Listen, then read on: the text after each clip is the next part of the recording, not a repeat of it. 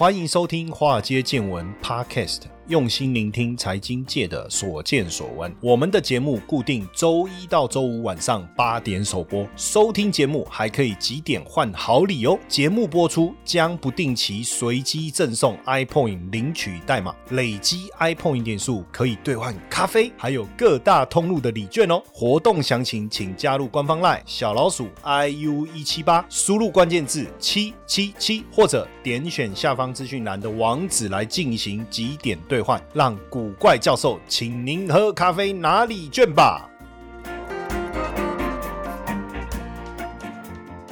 股票市场千奇百怪，见怪不怪。大家好，我是古怪教授谢承彦哈。呃，讲到中国啊哈，最近大家在在在看他们的这个就业的情况，觉得好像惨不忍睹哈。中国的就业形势相当的严峻，很多大学生都找不到工作。呃，应届毕业生目前的就业率。只有三十二点八，三十二点八，哇，这看起来真的是惨不忍睹哦，真的是惨不忍睹。那会不会是因为在上海？因为上海特别困难哈，但是毕竟呢哈，现在这个在疫情过后哈，那产业的恢复呢？的状态似乎没有大家想象的这么好。三月份的消费者物价指数的年增率只有百分之零点七，哦，只有百分之零点七。那升息的环境，美国金融业的危机，全球复苏的力道趋缓，那真的要呃看到中国的经济快速的回温，似乎也不是那么容易。那因为出口啊跟消费啊是带动中国经济成长两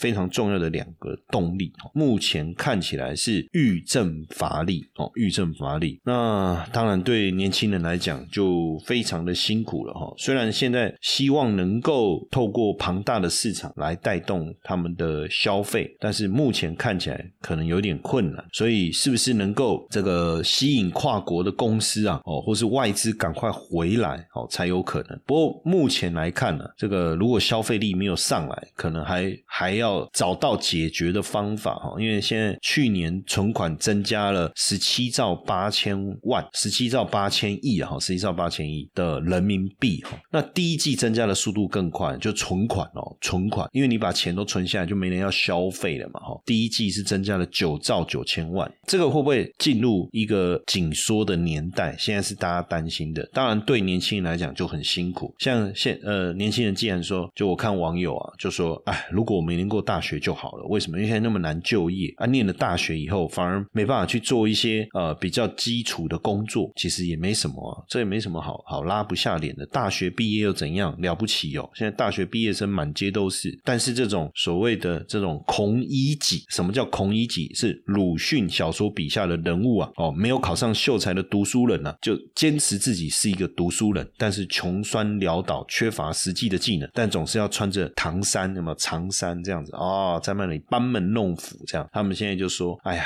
这个自己就是。”孔乙己啊，哈！可是我觉得也是心态问题啊。就有一个九八五的，什么是九八五？就就是一九九八年五月公布的二十三所还是三十二所，就顶尖大学，好像北大、清华啦、上海交大啦、复旦啊这些，然后就九八五名单里面的，他就是这种一流大学毕业的。他说：“我很想去当美甲师，对不对？我很想去当西点师傅，但是身边的人都劝他们不要浪费学历。”然后最近有一个这个博士生呢。哦，然后浙江大学，哈，这个算是浙江大学，应也应该也是在在中国也是顶尖大学之一了，哈。然后呢，结果这个他去送外卖，因为他三十几岁了嘛，哈。然后有家庭有小孩，家里需要用钱，他跑去送外卖，哎，结果可能被就是我我不知道他他就是上网去就是跟大家道歉什么什么，是身边的有人跟他说什么还是怎样，我不晓得，就就有这样的一个视频，哈。那因为找工作很难，所以大。他就开始跑庙宇拜拜，当然求神拜佛，我觉得这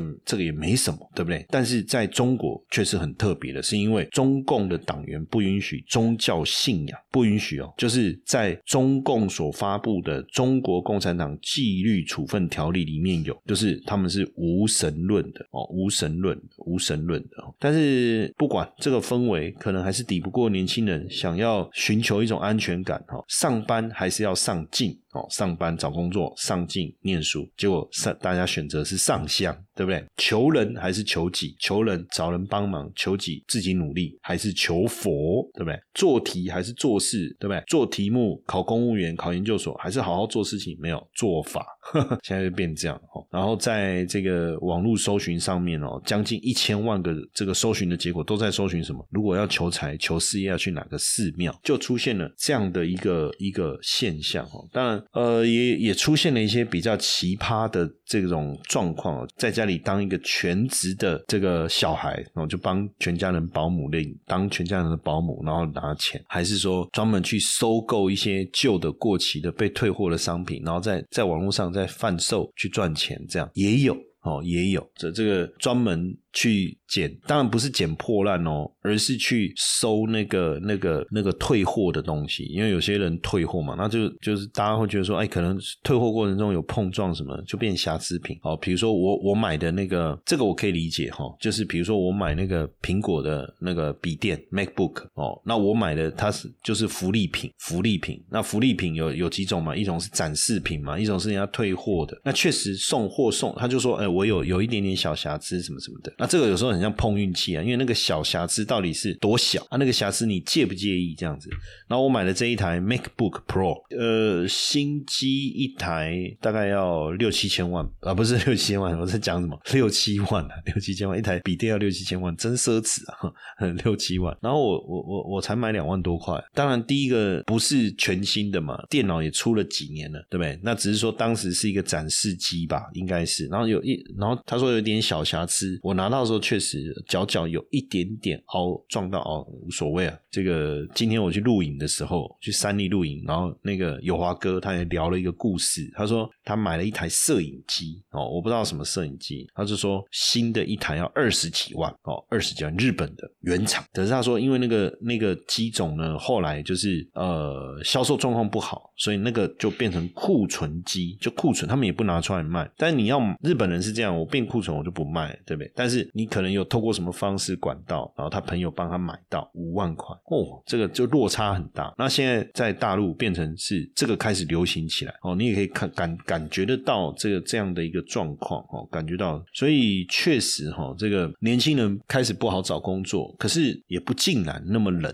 哦。为什么？因为特斯拉哇，它的上海的储能厂开始这个招聘啊，哈，招聘啊，它这个上海储能超级工厂开始招聘哦，呃，涵盖研研发。啦，智慧制造啦，供应链啦，哈，那工作地点在哪里？在上海临港地区，月薪人民币两万哦，台币九万起跳哈，九万起跳，然后招的还蛮多的哦，像这个什么工程项目的经理，然后大学毕业可以，薪水两万到三万人民币，机械设计工程师薪资落在三万到五万人民币，哦，这个也很惊人呐，很惊人啊哈，然后该有的奖金、津贴、加班费都有，所以其实也不尽然都。都没有没有机会哦，都也不尽然都没有机会。这个超级储能工厂，那这个特斯拉这个储能工厂呢，就是之前日前宣布的嘛，哦，就是要在上海盖这个超级储能工厂。那预计未来是呃年产能是一万枚 mega pack 哦，mega pack。那这个每一枚 mega pack 啊，可以满足三千六百三千六百户哦，三千六百户家庭一个小时的用电需求。那所以这个。真的是很大的电池哦，那这个产能也非常非常的惊人。那为什么会有这个计划哦？因为特斯拉是做电动车的，会不会跟他现在计划要生产一款价值人民币十五万这种比较便宜的新新车型有很大的一个关系哦？有很大的一个关系。当然，因为你你便宜的车种，你的电池的续航能力相对来讲就比较弱哦，所以可能就有需要更多的这个充电站或是换电站，那你就要有大型的。这个储能储能的超级工厂哦，那这个工厂是今年第三季开工哦，预计明年第二季会投产生产特斯拉旗下的超大型的商用储能电池哦，商用储能电池。那未来这个电池呢，也会贩售售到这个全球各地哈，贩售到全球各地。那他也特别就是点名这个宁德时代，因为毕竟这个过程中一定要跟宁德时代来合作嘛。哈，那讲到这个储能哦，我觉得就要特别来聊一聊储能这一个产业哈，因为今年呢，确实在中国大陆啊，储能这个领域啊，也特别受到关注。虽然刚才我们讲说年轻人找工作有困难，但是这产业发展还是有有热度的。所以我跟我的小孩讲我就说，哎，你以后想要做什么啊？因为他现在念念念高高二，要念要升高三了嘛，接下来就要准备考大学了嘛。现在叫做什么？现在叫做会考，是不是？以前我们叫联考，现在叫会考。那你念什么科系啊？你要做什么变得很重要。当然有人说选系不选校，但是呢，其实我从以前我就一直不认同。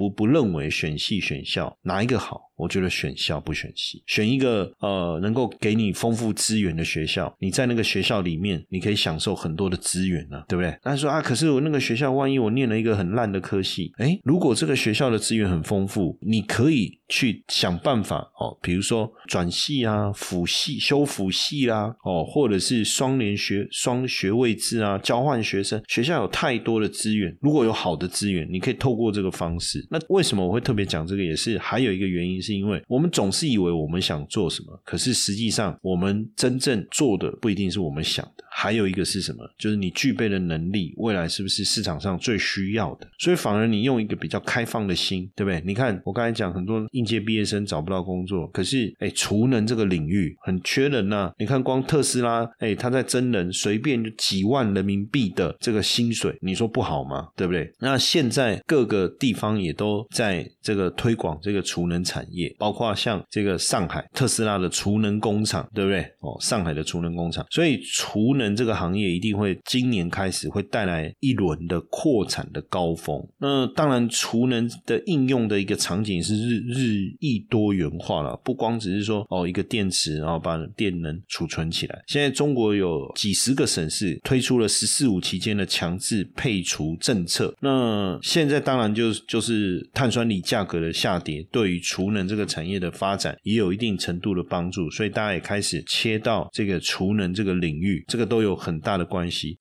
接下来就是我们今天的彩蛋时间，iPhone 领域代码 M 一六三二。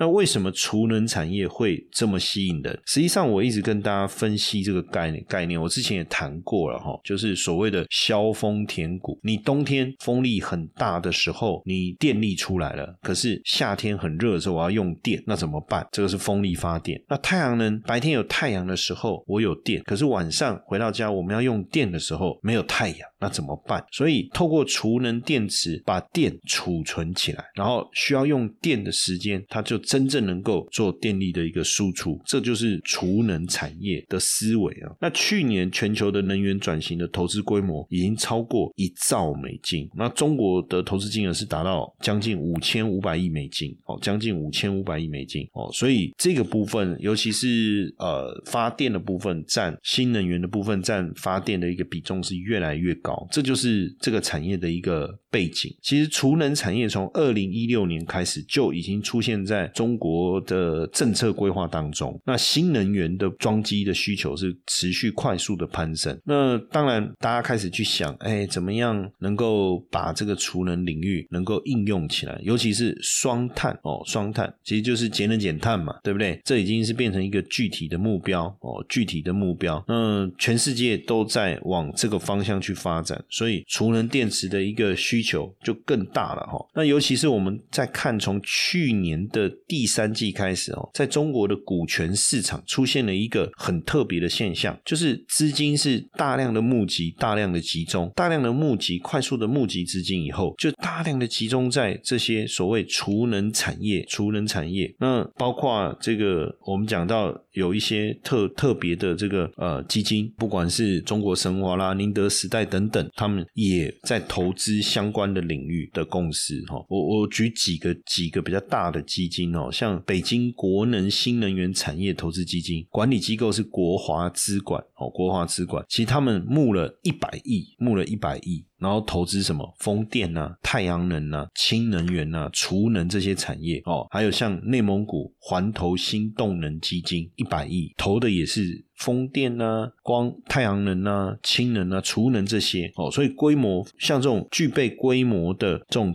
投资案了，总金额大概已经来到了一千三百亿，一千三百亿人民币哦，所以相当的惊人，而且投资的金额是持续的在攀升当中。那当然，就产业来讲，整个储能产业也是有分上游、中游跟下游。那分布的情况其实还是以上游为主了哈。就以上游来讲哦，几个比较知名的公司，像天齐锂业哦，像天齐锂业还是中维股份，这就属于上游。那就有谁投资他们？红杉中国。啊，哦，金石投资啊，那像这个天齐锂业哦，中航锂电也投它哦，那中维股份。像有招商资本、军联资本来投资，那像中游的部分跟电池有关的蜂巢能源或像星河电源等等，也都有非常多的资金在做投资。那中游的辅助系统的部分哦，还有集成产品的部分，或是下游营运的部分，我们看得出来是大部分储能这个领域会以上游材料或者是中游这个电池为主哦，电池为主。当然，这些创投啊，实际长期在关注新能源跟材料这个领域，动力电池啊，电。材材料这些有比较多的一个投资，当然这主要还是双碳的背景了哈。那现在大家都把资金开始关注在这个领域啊，就变得非常非常的重要，带动了这个领域的一个发展，带动了这个领域的发展。那几个比较知名的哦，比如说大家有听过高瓴资本嘛，对不对？高瓴高瓴这个非常有名的这个基金，私募基金，他就投资了像宁德时代啊、沃泰能源呐，主要就是以锂电池的材料跟储能系统为主，然后还有像这个招银国际资本，他们就也是投资沃泰能源呢、宁德时代这些公司，还有像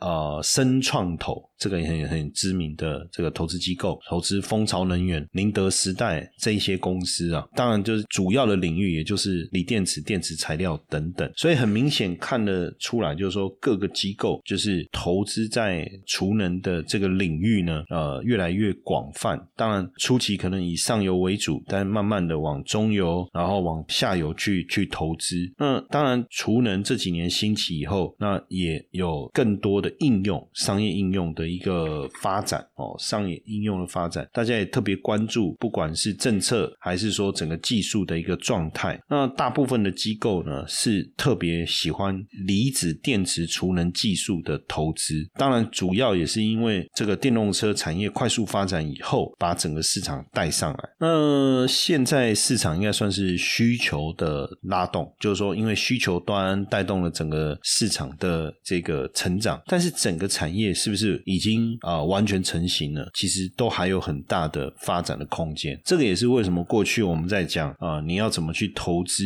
电池储能这个产业哦？那为什么它有很大的一个发展空间，以及很长期的一个投资的一个机会？最主要原因就是在这里。那就长期来看哦，现在这个节能减碳哦，这个中国的目标哦，那二零六零年哦，要让再生能源提供中国百分之九十的能源供给。所以随着再生能源比例的持续的提高，那这个电力系统对灵活的电网跟储能存在一个刚性的一个需求。那所以二零二二年开始到二零二六年这几年的，大家对于中国的储能市场的复合成长率相当的惊人，那个数字五十几趴、六十几趴，这是相当惊人的一个成长哦，相当惊人的成长。当然，如果说也认同这一个成长趋势的话，就我们讲电池储能这个成长。趋势的话，其实呃，相关的能够投资的产品是比较少。当然，你可以直接去去买相关的股票。我们刚才讲到宁德时代啊，哦，还是这个相关的几个，